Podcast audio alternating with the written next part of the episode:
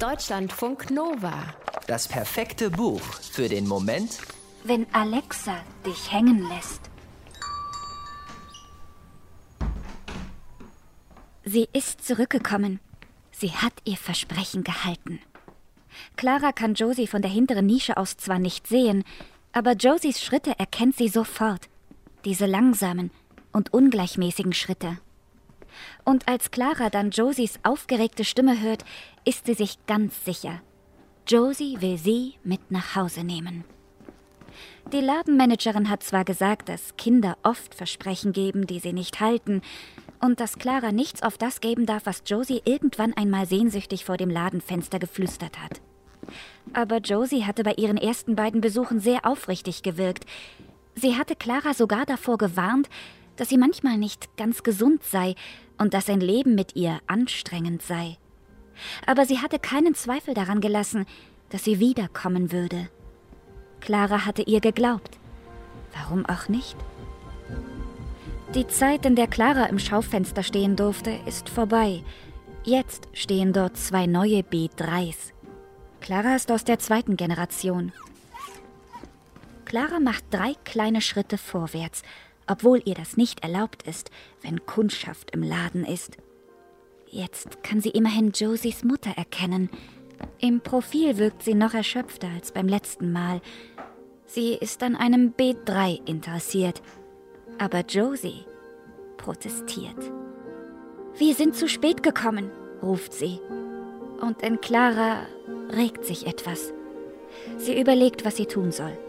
Stehen bleiben und warten oder direkt zu Josie gehen. Eine der obersten Regeln lautet, die Kundin sucht sich ihre KF aus. Nicht die KF ihre Kundin, aber dann macht die Ladenmanagerin etwas Ungewöhnliches. Sie führt Josie und ihre Mutter an den neueren Modellen vorbei in den hinteren Teil des Ladens bis hin zu Clara in der Nische. Josie ist total aus dem Häuschen. Ihre Mutter verzieht erstmal keine Miene. Und Clara? Clara empfindet Erleichterung, obwohl das eigentlich nicht möglich ist. Clara hat keine Gefühle. Sie ist kein Mensch. Als sogenannte KF, als künstliche Freundin, verbringt sie eine begrenzte Laufzeit an der Seite eines Kindes, dessen Eltern sich das leisten können.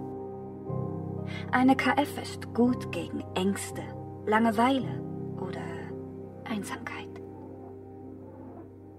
Eine solche KF erzählt in Kazuo Ishiguros neuem Roman Clara und die Sonne ihre Geschichte. Von dem Moment an, in dem sie aktiviert und kalibriert in einem Laden für künstliche Freundinnen erwacht, bis zu ihrem letzten hm, Atemzüge sind es ja nicht. Als KF lebt Clara zwar durch Solarzellen, also vom Sonnenlicht, aber atmen, essen oder schlafen muss sie nicht. Dann sagen wir, bis zu ihrem letzten Rechenprozess auf einem Schrottplatz für ausgediente KI.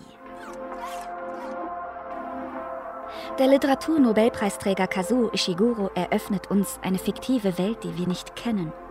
Er beschreibt, wie eine Maschine uns Menschen sieht, welche Schlüsse sie daraus zieht und was sie fühlt.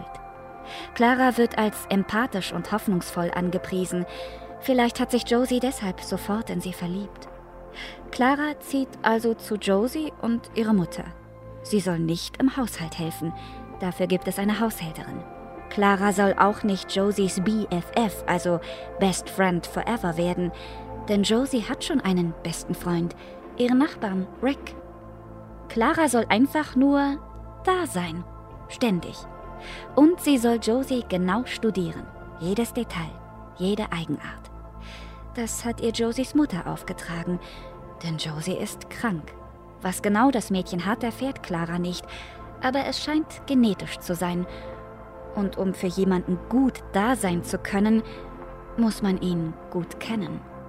Aber Clara wäre nicht Clara, wenn sie nicht ahnen würde, dass sie mehr als nur da sein soll. Dass sie noch eine weitere Aufgabe erfüllen wird, später. Eine, von der Josie nichts wissen darf. Deutschlandfunk Nova